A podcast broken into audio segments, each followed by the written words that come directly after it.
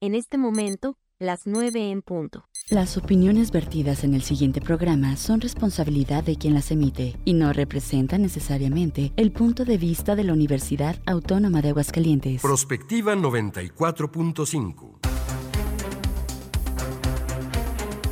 Un espacio para analizar el entorno político, social y económico de la mano de los profesionales. Prospectiva 94.5. Comenzamos.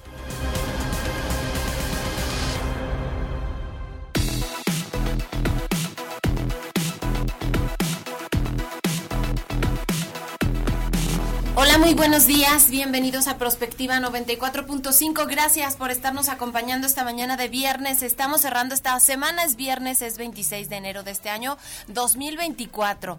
Gracias por permanecer siempre en sintonía de nuestra estación universitaria. Estamos transmitiendo completamente en vivo desde el canal 26.2 de UATV. También, por supuesto, en el 94.5 de frecuencia modulada. Estamos en Facebook, en Radio UAA 94.5 y en YouTube Prospectiva 94.5.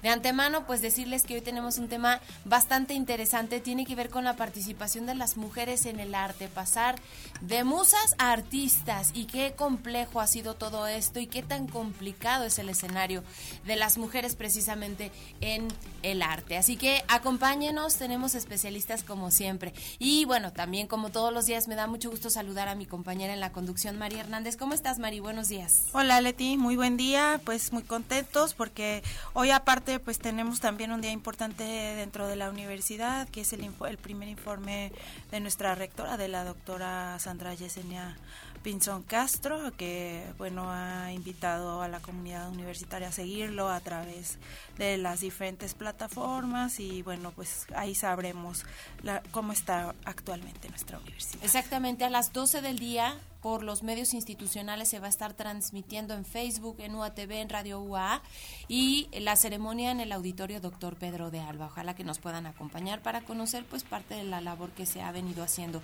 durante este año, el primero de la rectora.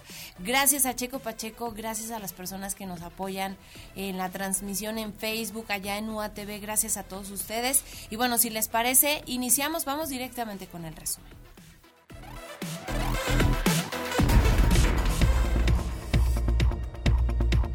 Ayer le dábamos a conocer que finalmente ya los partidos, en este caso el Partido Revolucionario Institucional y Acción Nacional, informaban de esta lista de candidatos por circunscripción electoral.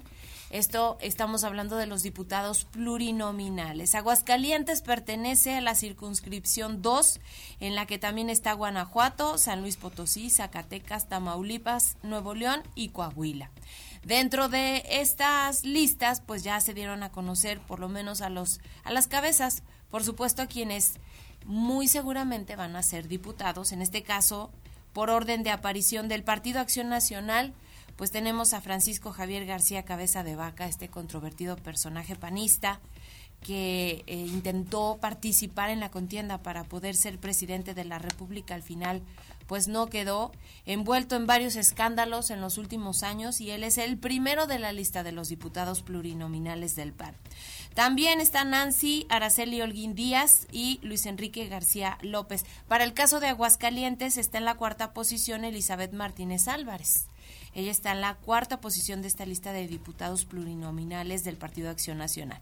En el caso del PRI, Rubén Moreira, también un eh, militante de este instituto político envuelto en polémicas, ex gobernador y bueno, pues también funcionario desde otras administraciones. En la segunda posición está Marcela Guerra Castillo y en la tercera Miguel Alonso Reyes. Básicamente estos dos personajes, pues creo yo que eh, su imagen, no sé, a lo mejor puede quien opine diferente, pero pues bastante desgastada, ¿no? Pues yo creo que hay muchos, este personas de partidos como de la vieja guardia de los partidos tanto del PRI como del PAN que han sido criticados y que bueno pues creo que de alguna manera no abonan a este pues cambio o a esta Como esta nueva imagen que, quieren ellos darle al frente incluso un poco más de supuesta, supuesta inclusión ciudadana en donde, bueno, pues será en la candidatura de Xochitl Gálvez donde se incluye a los ciudadanos para apoyarla, pero pues al parecer en las posiciones del Senado, de las diputaciones, pues no.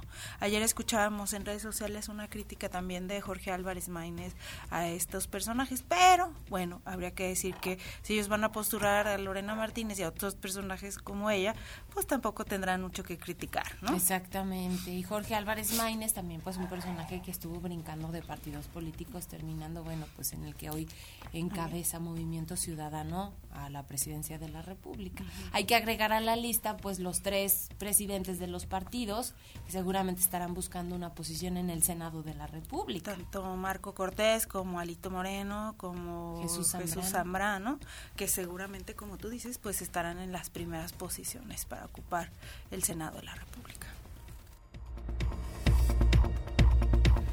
José Luis Cervantes Martínez, fiscal general de justicia del Estado de México, fue objeto de un ataque en la carretera México-Toluca mientras se dirigía a la capital mexiquense, según informaron fuentes oficiales de la dependencia. Aunque el funcionario público no presenta lesiones, se dio a conocer que sufrió una agresión con detonaciones de arma de fuego, lo que desencadenó la implementación de un operativo para garantizar su integridad. El incidente ocurrió aproximadamente a las 19 horas a la altura de la Marquesa en el municipio de Ocoyoacac.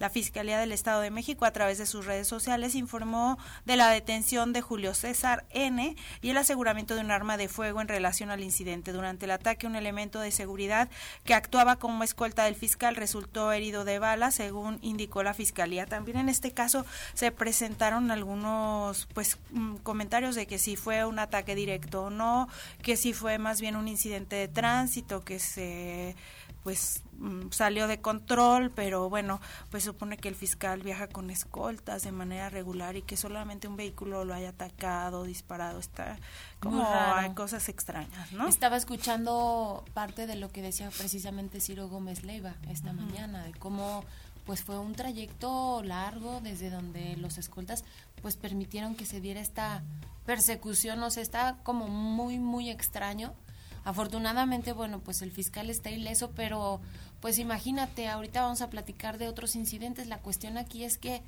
pues eh, había muchas críticas porque en medio de todo lo que se está viviendo en inseguridad, hablábamos ayer de lo de Taxco, por ejemplo, lo que está pasando pues con eh, estos atentados en las carreteras sobre todo la México Querétaro que ahora está como en el ojo del huracán, ¿no? Con los asaltos. Una, sí, una manifestación de, del autotransporte de, carga.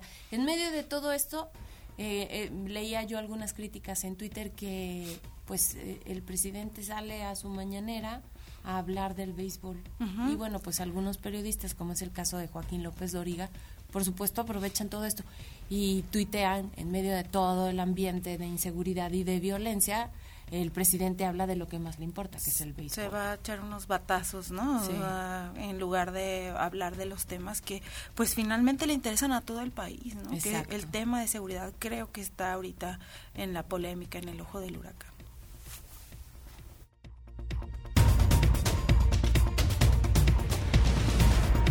Y en este contexto, el exalcalde de Atlixtac, el periodista Marcelino Ruiz Esteban y su esposa, Guadalupe Guzmán Cano, también fueron asesinados a balazos. Esto fue la noche del miércoles sobre la carretera federal de Chilapa Tlapa. Ruiz Esteban aspiraba a ser candidato del PRD a la alcaldía de este municipio en 2024. Su esposa era consejera estatal del Sol Azteca. Y bueno, en este contexto del proceso electoral, sin mencionar que en Guerrero han sido asesinados tres aspirantes.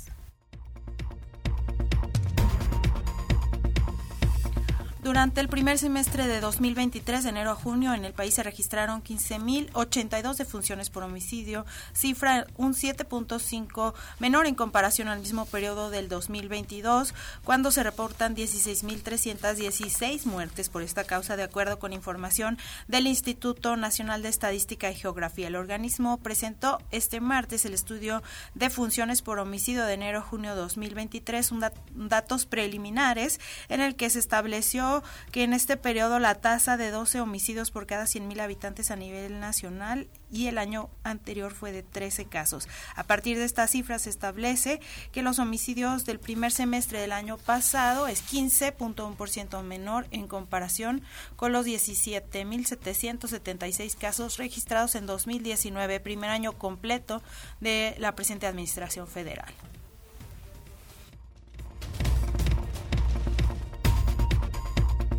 Y este 26 de enero la Fuerza Armada Nacional Bolivariana informó la destrucción de un avión utilizado para el narcotráfico que ingresó, dicen las autoridades en aquella nación, a este país ilegalmente. Eh, parece que venía de Cancún.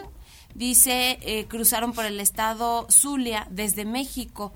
La Fuerza Armada activó el Plan de Defensa Escudo Bolivariano Occidental para inutilizar esta aeronave. Hernández Lares destacó la capacidad tecnológica de esta Fuerza Armada para reaccionar ante ingresos no autorizados y subrayó el compromiso de Venezuela en la lucha contra el narcotráfico, el terrorismo y el crimen organizado.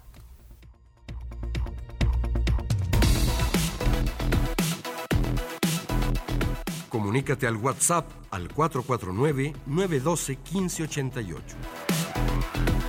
Búscanos en Facebook como Radio UAA o en Instagram Radio UAA 94.5 FM.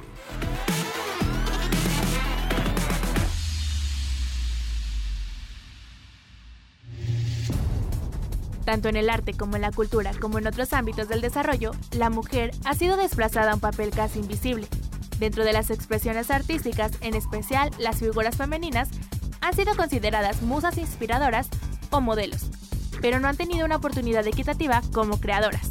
Aún en la actualidad, y a pesar de los avances en la participación de la mujer, se presentan dificultades para mostrar el talento y la capacidad, y se siguen presentando dificultades para ocupar espacios que son dominadas por el género masculino. En nuestro país, a lo largo de la historia, hemos observado que mujeres como Frida Kahlo, Leonora Carrington o Remedios Varo se han convertido en grandes exponentes del arte. Sin embargo, no todas las mujeres creadoras han tenido la misma visibilidad y las condiciones para desarrollar sus capacidades en los diferentes ámbitos del arte o la cultura. De acuerdo a un estudio denominado Las mujeres en el arte y la cultura en México, la discriminación y desventajas para las mujeres que se dedican profesionalmente a las artes se mantienen, en su mayoría, las creadoras realizan trabajos informales y enfrentan condiciones en las que no tienen certeza laboral. Adicionalmente, prevalecen dentro de las disciplinas artísticas diferencias respecto a la feminización de algunas actividades, por lo que existen más mujeres bailarinas o diseñadoras que escritoras o críticas, lo que tiene consecuencia incluso en la visualización del trabajo de muchas artistas. Si observamos el número de exposiciones en los diferentes museos y galerías del país, veríamos también una brecha importante entre los artistas hombres y las mujeres o personas de la comunidad LGBTQI. A pesar de todas las dificultades, las figuras femeninas dentro del arte y la cultura emergen cada día con más fuerza. Faltan obstáculos para superar y por ello hemos elegido este tema para discusión hoy en Prospectiva 94.5.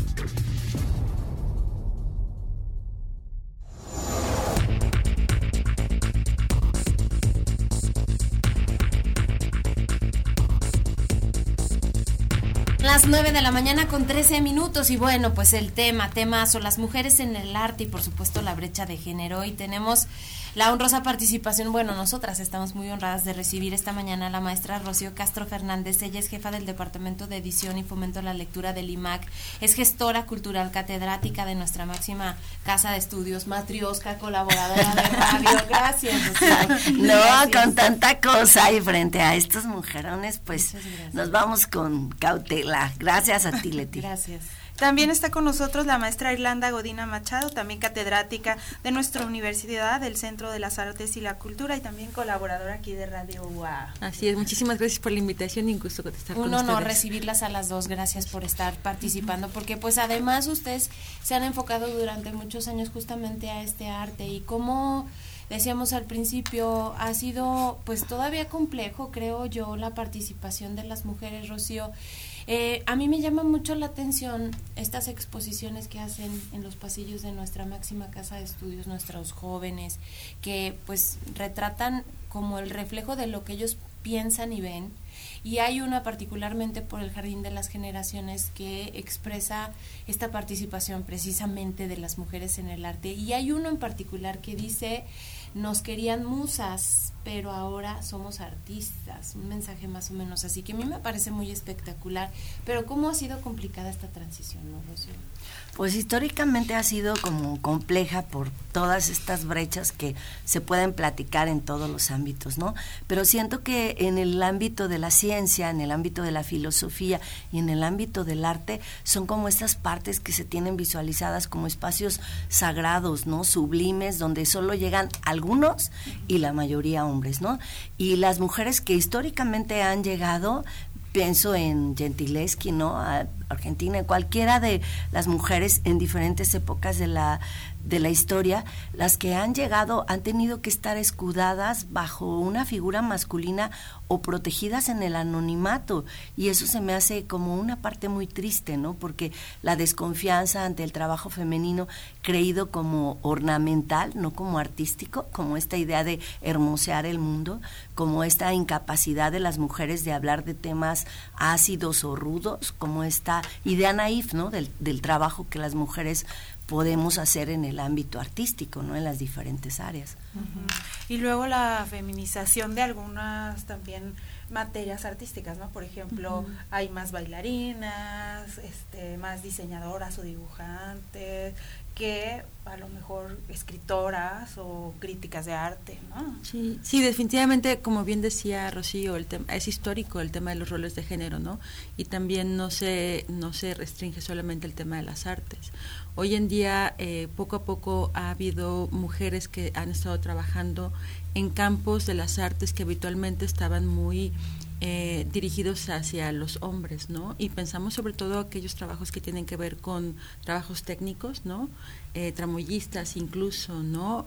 Eh, pero también directoras, productoras, ¿no? Eh, no solamente de cine, sino también de teatro, productoras musicales, este, personas que están en el ámbito de la música, en la industria. Entonces, es cierto que esa estigmatización poco a poco se ha ido quitando, pero también es importante mencionar que eso ha implicado para aquellas mujeres que han ido abriendo esa brecha, eh, pues tomar una postura incluso también política, ¿no? Que en algunos casos llegan incluso también a estigmatizarlas como es que son muy rudas, ¿no? Pues es que el campo es a veces muy rudo para ellas, sobre todo en el tema de las de confrontarse con ciertas masculinidades este, muy arraigadas en estos campos, en las artes, pero como sucede también en otras áreas de la vida. ¿no? Como las mujeres siempre, como decías tú, eh, pues al lado de los hombres y por ejemplo un referente aquí que vemos en México, Frida Kahlo, que bueno, pues es siempre de la mano de Diego Rivera y Diego Rivera muy inmerso en cuestiones políticas, de hecho era como un cacique.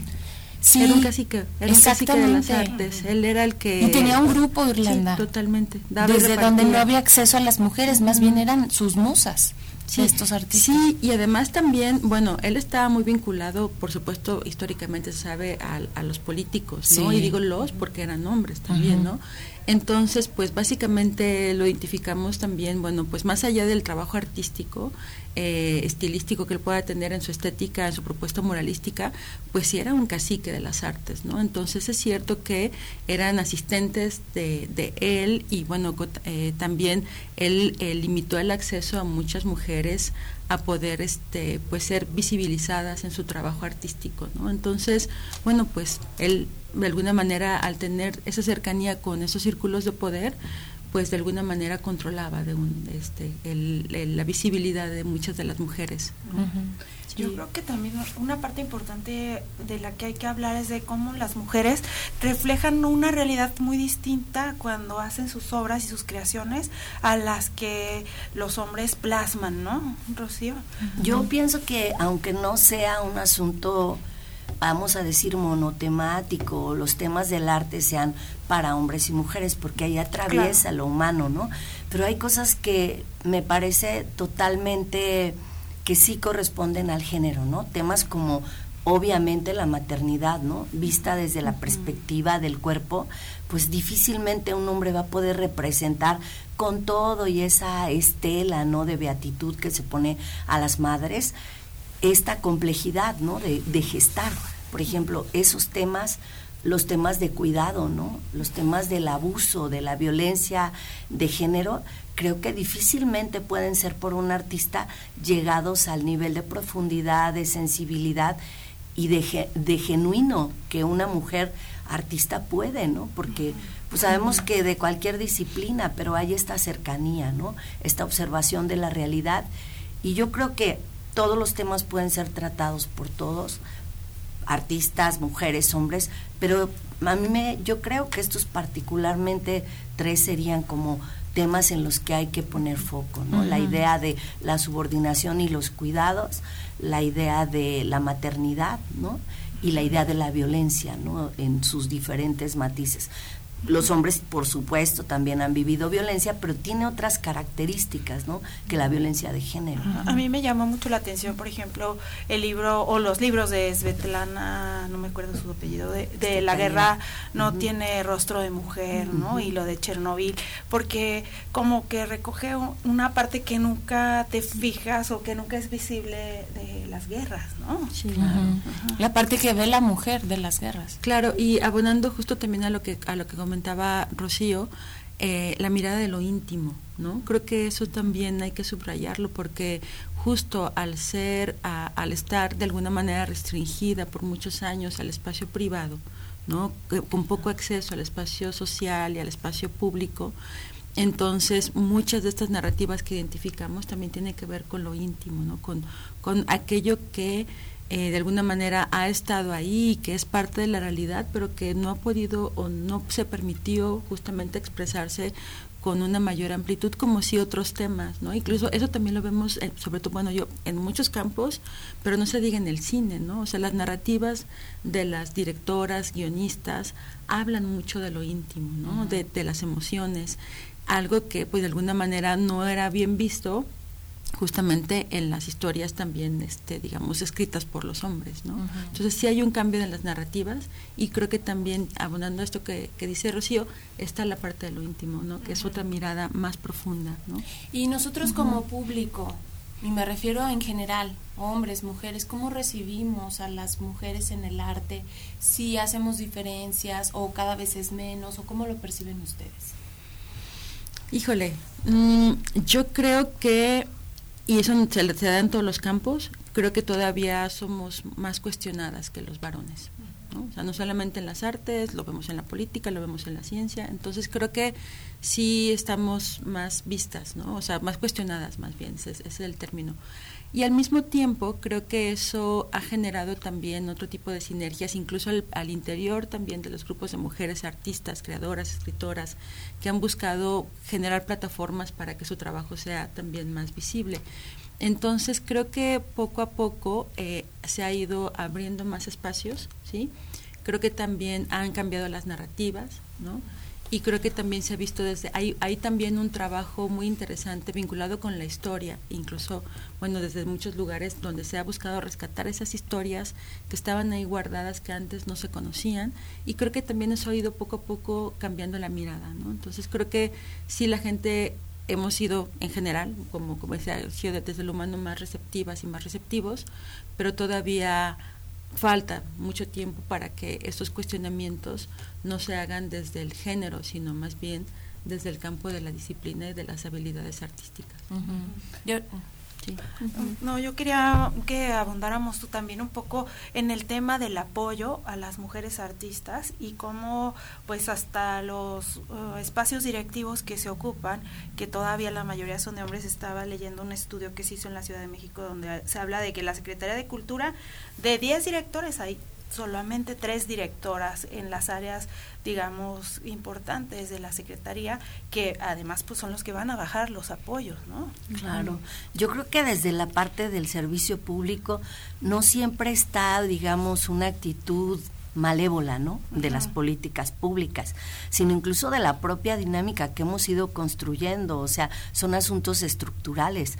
O sea, por un lado, los pocos apoyos a veces y quienes están en la capacidad de decisión, muchas veces deciden por proyectos masculinos, ¿no? Porque evidentemente ya tienen más tiempo, porque están catalogados de cierta manera o porque ya es un grupo de poder, eso también es cierto, ¿no?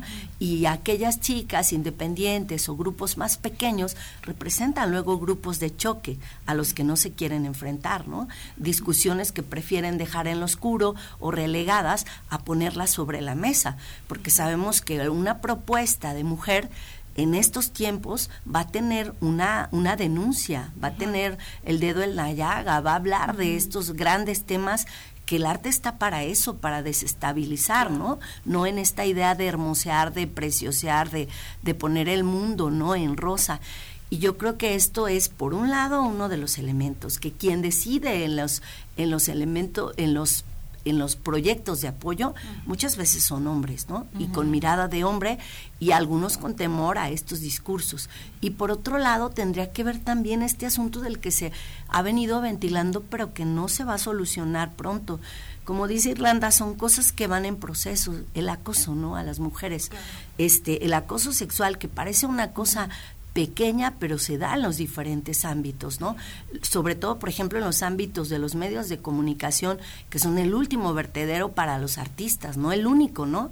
No son las galerías o, o, solamente los museos, las subastas, los espacios, no, son los medios, ¿no? Y a veces han obligado a mujeres a que lleguen a través de sobornos, de actitudes que eran como muy naturales, ¿no? De, de pasar ciertos filtros, digamos, por llamarles de manera suave, para darles acceso, ¿no?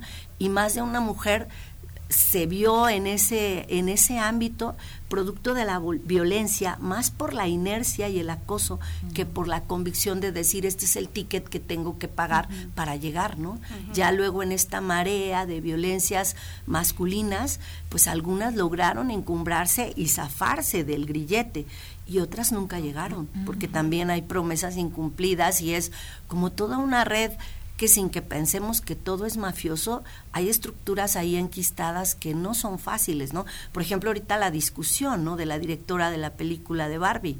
O sea, es una discusión que puede parecer como mucha bacana o muy agridulce, pero es un asunto de muchos que nos pone en evidencia una situación social.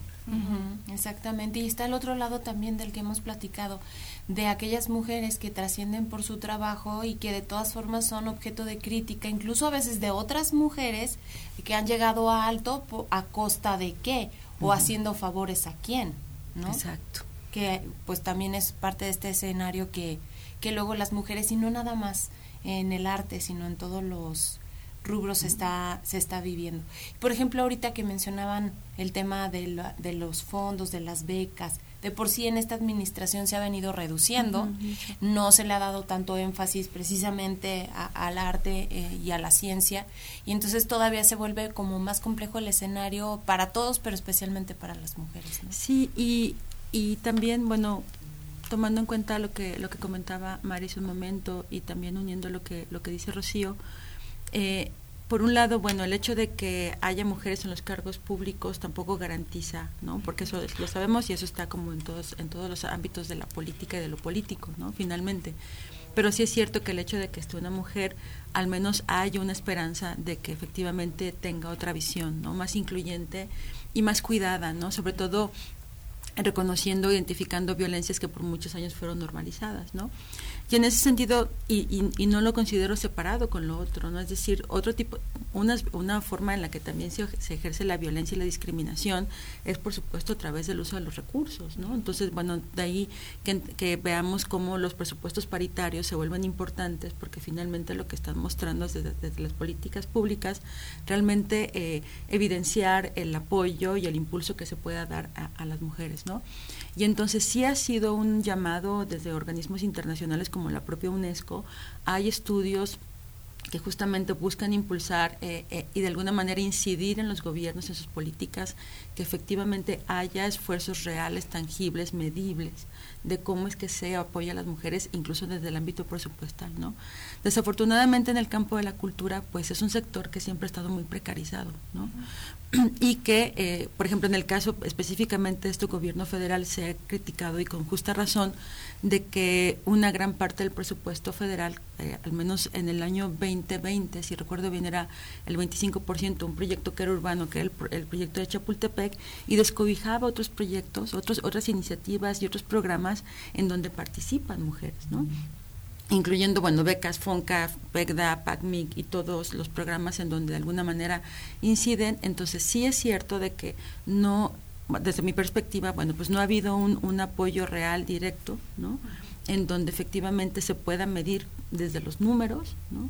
Cuánto del recurso efectivamente va hacia las mujeres, porque en estadísticas es cierto que las mujeres son las que más acuden a las actividades artísticas, pero eso no refleja en, los apoyos. en los apoyos de las creadoras, ¿no? Entonces, ¿qué es lo que pasa cuando una mujer eh, decide ser creadora? Y bueno, pues Rocío no me dejará mentir, que además es mamá y entonces eso implica los cuidados maternos de los cuales ya hablaba y hay, hay otras eh, barreras que impiden justamente esta participación y es donde estos apoyos tienen que estar orientados justamente para cambiar las narrativas, para eliminar las violencias y para cambiar justamente las perspectivas. ¿no? Entonces, sí es muy importante en el ámbito de la política pública ver de manera real, tangible, en los números, cuánto de estos recursos efectivamente se están dando a programas dirigidos para las mujeres tomando en cuenta pues las brechas que existen en cuanto al género. ¿no? Claro.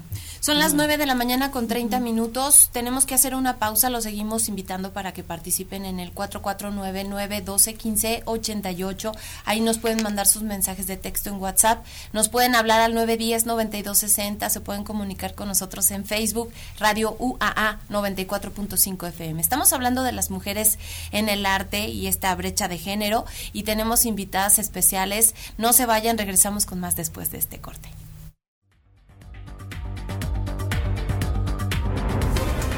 Prospectiva 94.5. Escucha Radio UAA 94.5 FM. Eres proveedora activa en el Registro Nacional de Proveedores del INE, ¿verdad? Sí. ¿Y ya refrendaste tu registro? No. Recuerda que tienes hasta el 29 de febrero para realizarlo. Solo necesitas tu firma electrónica activa y vigente. ¿Y dónde lo hago? Hazlo en rnp.ine.mx. Si no lo haces, se cancelará tu registro y no podrás prestar bienes y servicios en las elecciones del 2024. Ay, no, ahorita vengo, voy a refrendar mi registro. INE. La Fiscalía Especializada en Delitos Electorales hace de su conocimiento los mecanismos de denuncia ante la Comisión de Delitos Electorales. Puede acudir a Francisco Vital Rodríguez, número 510, Colonia Plutarco Elías Calles, en el municipio de Pabellón de Arteaga, Aguascalientes. O bien, llamar al 465-958-9001 o por correo electrónico a delitoelectoral.fiscalía-aguascalientes.gov.mx. Fiscalía Especializada en Delitos Electorales de Aguascalientes. Los gobiernos de Acción Nacional tienen algo en común. Generan resultados positivos. En Aguascalientes, impulsa el trabajo y rompe suma récord en empleo formal. Guanajuato rescató las estancias infantiles. Querétaro ha invertido como nunca en obra pública. Chihuahua lleva atención médica y medicamento a todo el estado. Yucatán, según el Coneval, ha reducido la pobreza. Y con un Congreso de Acción, el cambio positivo es posible para todo México. PAN. Ahí viene la cuarta transformación, con este ritmo que está sabrosón, unidos en una revolución que mi México lindo merece hoy. Ay, a la izquierda como el corazón. Vete, vete, es la cuarta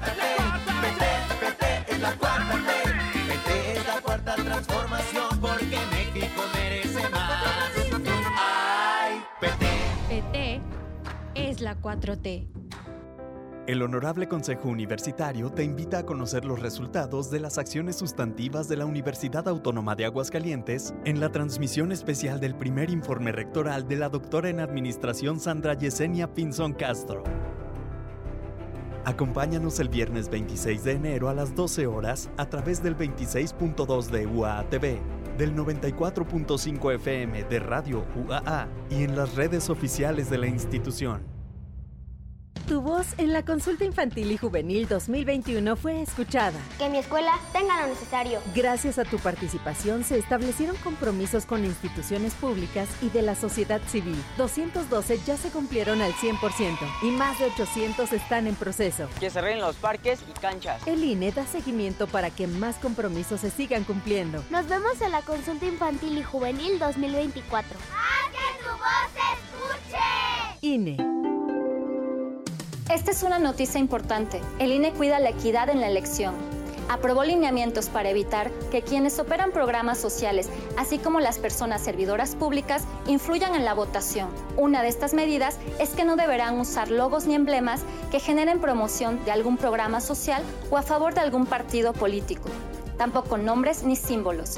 Con estas medidas se garantiza la equidad y la imparcialidad en las elecciones. INE.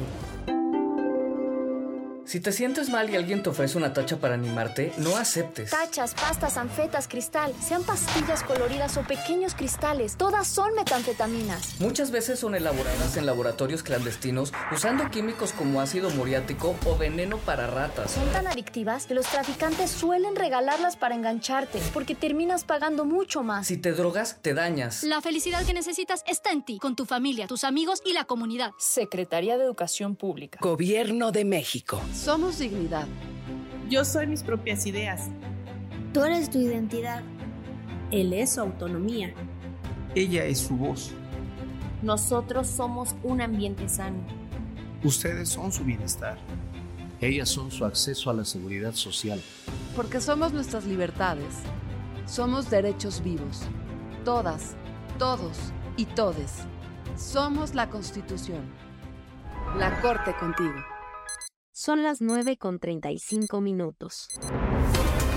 Prospectiva 94.5.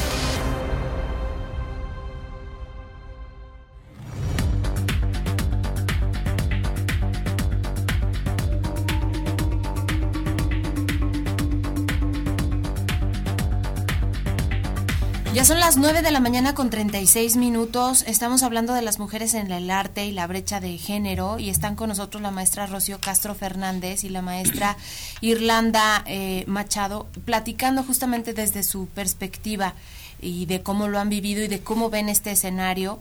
Y yo quería preguntarte, Irlanda, ¿cuál es el papel de las universidades, por ejemplo? Platicamos fuera del aire que sí hay más interés de las mujeres por estudiar carreras que tengan que ver con el arte. Sí, obviamente, eh, pues hay también mm, el interés de mm, hacer conjunción de esfuerzos a través de instituciones, lo, por lo menos es lo que hemos escuchado que se ve reflejado porque vemos chicas que se deciden a emprender y de pronto dicen voy a poner una voy a hacer una apuesta de teatro y participan a veces hasta puras mujeres realizando pues trabajos que eran exclusivos de los hombres. Sí eso eh, yo sí veo percibo claramente un cambio generacional. Y yo eh, sí sí creo que este, puedo constatar que tiene que ver mucho la formalización de las creadoras en los espacios universitarios, ¿no? y que e incluso también haciendo sinergia con aquellas que no necesariamente han estudiado una carrera formal de música o una carrera formal de gestión, ¿no? Digo, el proyecto reciente de Aves de Habitación fue un proyecto hermoso en donde había incluso una estudiante egresada mía de gestión cultural colaborando con todas ellas y eran cerca de 10 todas mujeres tramoyistas, músicos, bueno, este eh, cantantes, etcétera, ¿no? Entonces, ahí habla justamente de, esta sinergia de esfuerzos y que sí tiene que ver con la formación, aunque no todas ellas vengan de un campo, de una, eh, de una educación formal universitaria, al momento que entran en el sector y al momento que entran en estas dinámicas, nutren, ¿no? Desde distintos lugares. Y bueno, yo hace 20 años que trabajaba en el Instituto Cultural Aguascalientes y estaba en, el área de programación de eventos, ahorita veo justamente el, el despliegue de las propuestas en donde hay una intencionalidad, ¿no? Que tiene que ver también con con el asumir una identidad como mujeres y lo que representan y lo que hacen. Y ahí también, como bien decíamos, hay mucho trabajo que se va forjando y se va nutriendo desde las universidades y bueno, pues en el caso de la nuestra sí eh, podemos ver claramente en dónde están nuestras egresadas eh, trabajando y en qué proyectos, ¿no? no solamente en la carrera en donde yo participo, que es estudios del arte y gestión cultural, pero también en música, en escénicas y, bueno, no se diga en cine, incluso también, por supuesto, en letras, ¿no? que es la carrera más antigua que pertenece a mi centro, y buscando hacer también trabajo en conjunto con estudiantes de la Universidad de las Artes, ¿no? que es, digamos que la otra universidad fuerte. Hay otras, otras universidades que también tienen carreras de arte, pero siempre la referencia es justamente, bueno, pues porque también tenemos carreras similares, aunque los planes de estudio pues son distintos, ¿no? Entonces sí hay un cambio generacional, sí tiene que ver la, la formalización de los estudios y también eso les da otras capacidades. Es decir, ya con una licenciatura te permite hacer una maestría en el extranjero, o incluso aquí mismo en el país. O emprender un negocio. Emprender un negocio, o sea, es decir, hay otras posibilidades que pues que anteriormente no era tan sencillo. ¿no? Se ha discutido mucho el tema de las cuotas, tanto en la política, pero creo que también en el arte, de que si es válido o no armar cuotas para las mujeres como para romper estas brechas. ¿Es válido? ¿No es válido? ¿Y por qué se cuestiona tanto? Yo pienso que en este momento todavía es válido y hay faltan muchas acciones afirmativas. Siempre, pues la consigna es que no las necesitemos, ¿no? Que no tengamos que hacer estas acciones como de compensación. Pero ahorita creo que son necesarias. Pienso, por ejemplo, en el ámbito que a mí me toca, que es el de el del IMAC, el premio Dolores Castro, ¿no? O sea, empieza con una treintena menos, ¿no? Con las que tuvieron que reducirse porque no cumplían con los requisitos en ese momento, una veintena de participantes, ¿no? En los dos géneros, poesía narrativa, ¿no? Y este año pasado son más de 350 participantes de todo el país y que representan, o sea, gracias a este premio, representan ese trabajo femenino que que no se veía tanto, ¿no? Una edición pues de distribución libre de todo el país y pues la idea es que el premio se vaya ampliando, ¿no? En su, en su ámbito geográfico, en su número de participantes, y no tendríamos por qué llegar a eso, pero nosotros vemos a, a la distancia que cada una de las mujeres que venían participando, bueno, ya tenían una posición, pero a veces no tenían una obra publicada por falta de recursos, ¿no? Aunque ya tuvieran el respaldo en redes, aunque su trabajo fuera solvente, pues ese pequeño empujón que yo creo que para la administración pública y las finanzas no representa un monto tan oneroso, es un gran apoyo para las mujeres, ¿no? Y en esta idea de, pues, de libros eh, de distribución gratuita, ¿no? Que pagamos, por supuesto, la ciudadanía con los impuestos, pero pienso que estas cuotas tienen sentido, ¿no? Pero que no debemos defenderlas a partir de la paridad, ¿no? De, de partir el pastel en estas dos piezas, sino de la posibilidad de darle continuidad y solvencia, ¿no? De que, pues, si ya decimos como, como muy, muy conformistamente a veces, bueno, es que, que las niñas vean que hay un liderazgo femenino, pero no es que las niñas vean la falda, la zapatilla, el rosa ahí, sino que esas, ese, ese personaje que llega a esos lugares de decisión tenga la posibilidad de permear, aunque sea de manera pequeña, en acciones concretas. Cuando vemos liderazgos femeninos en el arte, en la política, que no resuelven problemas de mujeres, que en la agenda no están previstos y que no se hacen evaluaciones de las situaciones de las mujeres, pues, ¿qué les podemos decir? ¿no? Que es un modelaje paritario, no es una realidad, ¿no? Y entonces creo que aunque sea dentro de los ámbitos muy modestos donde estamos las mujeres con un nivel de decisión todavía menor comparado con el número de hombres, tenemos que hacer algo, ¿no? Porque las programaciones de los espectáculos, de los eventos de todo tipo, sean de entretenimiento, cultura o eso, incluyan mujeres, ¿no? Que se haga una evaluación y por supuesto lo que dice Irlanda, la profesionalización del sector ha ayudado muchísimo porque ya no es el parentesco, el compadrazgo, sino un conocimiento de las artes, de cómo pueden eh, presentarse los diferentes eventos y los diferentes ámbitos artísticos que sean redituables para las mujeres, para los auditorios, que formen públicos, que son cosas bien complejas y que las personas como Irlanda y las chicas de arte y gestión, hacen un trabajo valiosísimo. Son poquitas, están atomizadas, pero tienen una visión diferente, ¿no? Yo creo que cualquiera de ellas que llegue a un ámbito de decisión permitirá este no modelaje, sino este activismo real dentro del arte. cambio. Claro. Sí, y además sumando a lo que comentaba Rocío en relación al, al tema del concurso Dolores Castro, algo que yo quiero destacar es que además está protegido dentro de los marcos normativos del municipio, ¿no? Y eso creo que también es muy importante, es decir, que no sean iniciativas solamente pasajeras, sino que además se asienten en la propia legislación que proteja este tipo de concursos e iniciativas, porque lo que hemos visto, por ejemplo, en la administración pasada del Instituto Cultural había un, fue una convocatoria que solamente salió un año que se llamaba Somos Marea, ¿no? Que tenía apoyo del gobierno federal eh, a, partir de un presupuesto dirigido a los estados y con parte de una bolsa también del instituto. Al año siguiente ya no sale porque justamente en esos cambios federales y las, restricciones eh, presupuestarias, pues ya no sale la convocatoria. ¿no? Entonces, lo que sucede es que se generan iniciativas que no están asentadas y, y también tomando en cuenta justamente estos diagnósticos, problemáticas, evaluaciones que en donde podemos es justo mostrar de que se requiere y que se requiere de manera permanente, ¿no? Y que sean protegidas y no solamente como una idea a partir de una cuota que haya que cubrir de manera política además y no asentándose desde justamente marcos normativos que protejan iniciativas que están orientadas justamente a este tipo de paridad.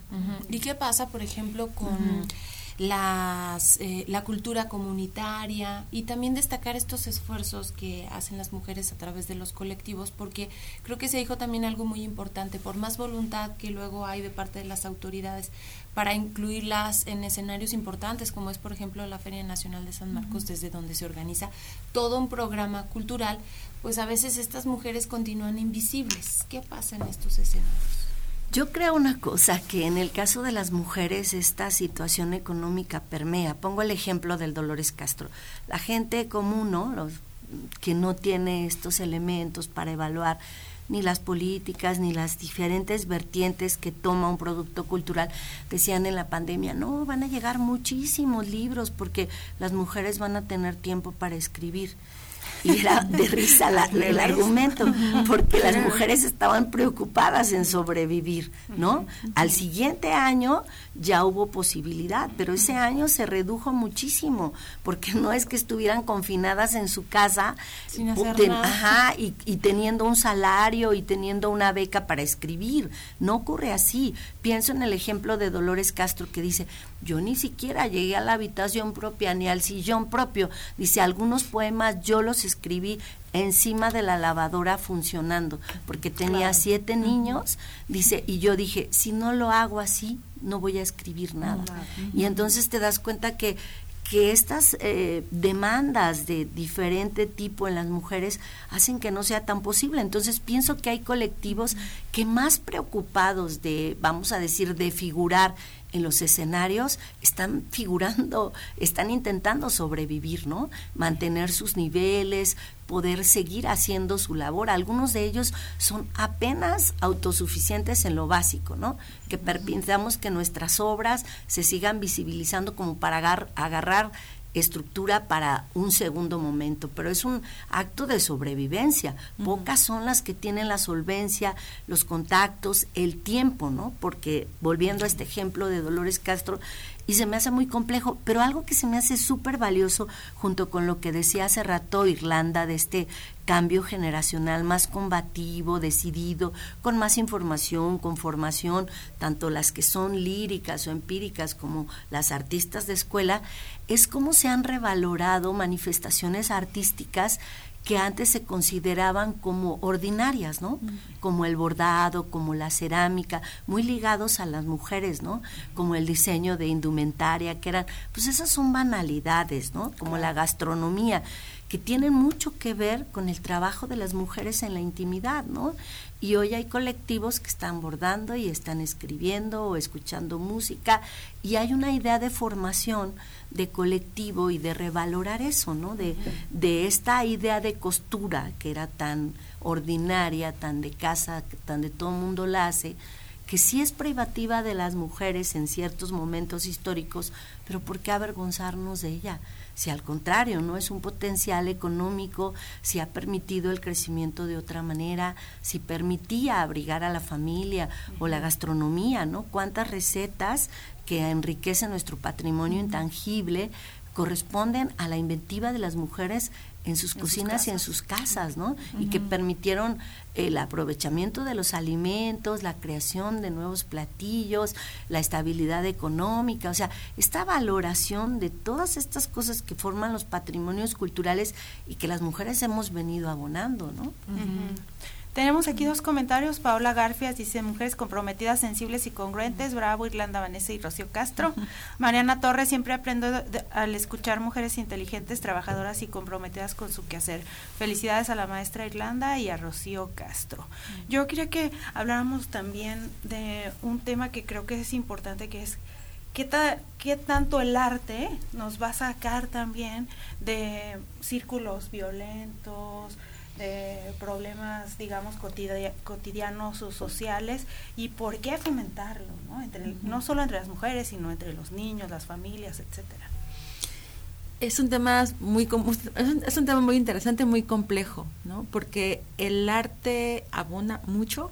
De entrada es el espacio de libertad, ¿no? Y entonces tenemos el, el, arte nos permite ser libres, ¿no? Entonces de ahí una persona para que pueda llegar también a, a, tener, como decía este Rocío, cubrir estas, estas necesidades básicas, bueno, un, un, uno básico es la libertad, ¿no? Entonces desde ahí yo pensaría que es importante para todas las personas, ¿no? Nos permite expresar y ejercer nuestro derecho humano a la libertad. Eh, lo que sí creo yo, y a veces eh, cuestiono mucho también los, eh, digamos que los discursos políticos o de los políticos y algunas políticas también, es que el arte por sí mismo no salva el mundo.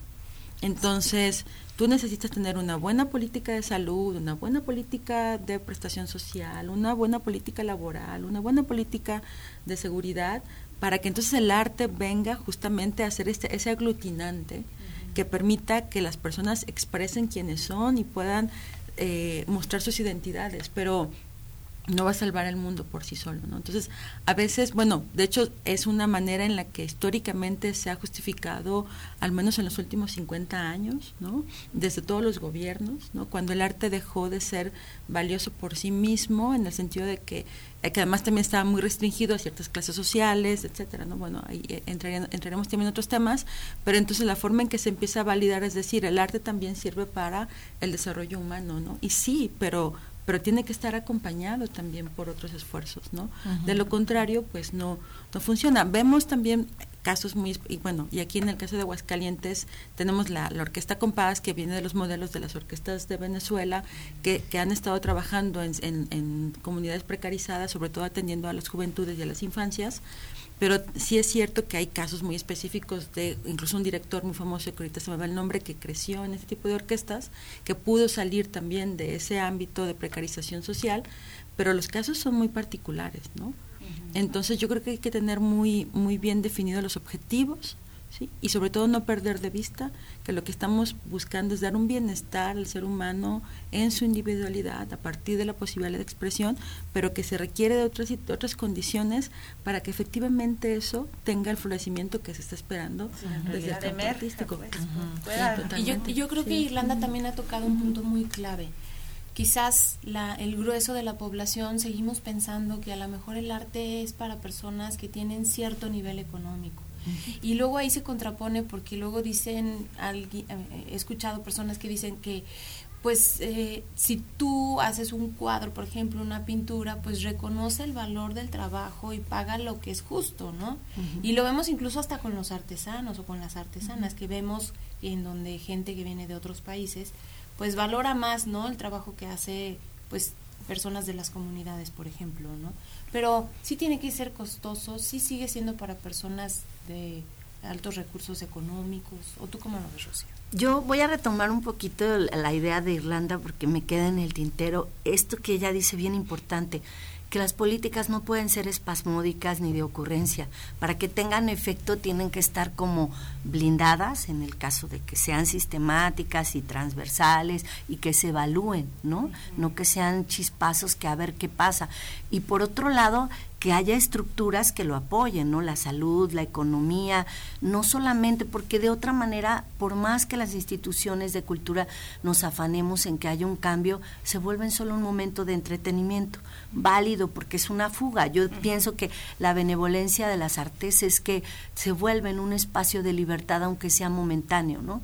Alguien va y en la plaza pública escucha música y ya cambió su, su idea de, de, ese momento, ¿no? Si estaba hostil, si estaba triste, puede experimentar algo, ¿no? Por eso los eventos como digamos gratuitos entre comillas, que ya sabemos que no lo son, tienen un costo son tan importantes, porque yo sí tengo la fe en esto, en que al menos por momentos, y aunque sea como entretenimiento, tienen un sentido, pero que si queremos ver un cambio social, tienen que ir arropados de muchas, de una planeación, de una gestión, de un seguimiento, de una evaluación y de que la ciudadanía participe. Esto que dice Leti es también formar públicos, ¿no? O sea, no se trata de que todos los niños tengan necesariamente que escuchar música clásica, pero sí que podamos llegar a niveles donde ellos se cuestionen los corridos tumbados, la música que escuchan, o sea, sin desacreditar, porque son manifestaciones culturales que están en su contexto, nos guste o no, populares, mediáticas, como sea, pero que lleguemos a ese nivel, ¿no? Más de establecer esta, como se ha llamado mucho tiempo, alta cultura, culturas populares, sino favorecer la reflexión, el contacto con estas formas, llevarlos a los espacios, ¿no? Y pues son cosas que a veces uno se siente desesperada de, de ver que no se pueden articular tan fácilmente. Eh, Irlanda dijo una palabra clave, como aglutinar, ¿no? Y pues mientras no sea así, los esfuerzos aislados, incluso de las mismas instituciones, ¿no? Afortunadamente ahorita hay como cierta línea de comunicación entre el Instituto de Cultura y el IMAC, pero a veces si pensamos que todas las instituciones que se vinculan a la cultura, desde las escuelas, ¿no? la más básica primaria, hasta la universidad, pudieran establecerse como un elemento, así como dijo, eh, aglutinante, yo creo que otra cosa nos pasaría, pero creo que parte del problema en nuestro país es que cada quien jala para su lado, ¿no? Y no solo de nuestro país, y que hacemos esfuerzos genuinos, pero a veces repetidos, inertes, ¿no? Claro, y que eso tiene que ver también con lo que como, lo que preguntaba Leti, es decir, bueno, hay un, e, es ese aglutinamiento que de alguna manera, por supuesto, participa el creador y la creadora. Bueno, pues hay un trabajo detrás, ¿no? Entonces, algo que también se ha buscado eh, hacer visible es que es un trabajo y que también tiene que ver con la idea, con quitarnos esta, esta idea eh, sacralizada de las artes y la cultura, porque en realidad es parte de un proceso social y que además lo realizan individuos, personas que han asumido justamente ese como su rol de vida profesional y han dedicado horas de trabajo para realizarlo y para poderlo compartir y para poder generar un beneficio temporal, este largo, etcétera, como bien explicaba Rocío. Y no lo hacen solo por amor al arte. Y no lo hacen solo por amor, exactamente, ¿no? Que hay, un, que hay un trabajo, hay un tiempo de dedicación, hay un esfuerzo puesto ahí, ¿no? Entonces, no, no perder de vista. Sí es importante, por supuesto, las audiencias, ¿sí? Desde luego el aparato institucional tiene una, un gran, una gran carga, y por supuesto no perder de vista a los creadores y las creadoras, a los gestores y las gestoras, que bueno, siempre hay que hablar de, de estas personas que generan estos puentes de comunicación, ¿no? Bueno, esto, que hacemos también Rocío y yo, que son parte del ecosistema, porque además es un ecosistema, ¿no? Entonces, si no hay un apoyo al creador, pues el, la audiencia no tiene un beneficio, ¿no? Y por consiguiente, la función de las instituciones, pues se pierde, entonces es un ecosistema que no debe perderse de vista y si alguien, alguno de ellos se debilita, pues en realidad cae, ¿no? Entonces no perderlo de vista desde, A mí me dio mucho gusto ver justamente de estos esfuerzos que hace la Universidad Autónoma de Aguascalientes en diciembre, el concierto de Navidad, que si ustedes tienen la oportunidad de verdad participen de todos estos eventos, es un esfuerzo increíble, pero además se aprecia una gran cantidad de jóvenes tan talentosos y se me hizo padrísimo que el director de la orquesta se dio su lugar a dos chicas que eh, las dos tocaban violín y las dos dirigieron a la orquesta. Entonces dices que qué padre que haya este tipo de iniciativas y qué padre que más jóvenes estén ingresando a estas carreras y que estén trascendiendo, no nada más aquí en Aguascalientes, también internacionalmente. Desafortunadamente se nos acabó el tiempo, les queremos agradecer muchísimo esta participación, Rocío, gracias por darte el tiempo. No, a ustedes gracias, es un privilegio de verdad y siempre me queda tarea cuando tengo la oportunidad del diálogo con mujeres tan inteligentes. Muchas gracias. Gracias, Irlanda, también a ti. Al contrario, muchas gracias por la invitación Gracias y bueno, por pues un esto. gusto. Gracias y nosotros ya nos vamos. Nos vamos, los invitamos a que el próximo lunes nos escuchen y nos vean a través de aquí del 94.5 de FM, de Facebook, de UATV. Vamos a hablar de los temas de la agenda de la semana. Así es, los esperamos el próximo lunes gracias a nuestro equipo de producción y que tengan un excelente fin de semana. Prospectiva 94.5. Un espacio para analizar el entorno político, social y económico de la mano de los profesionales. Prospectiva 94.5.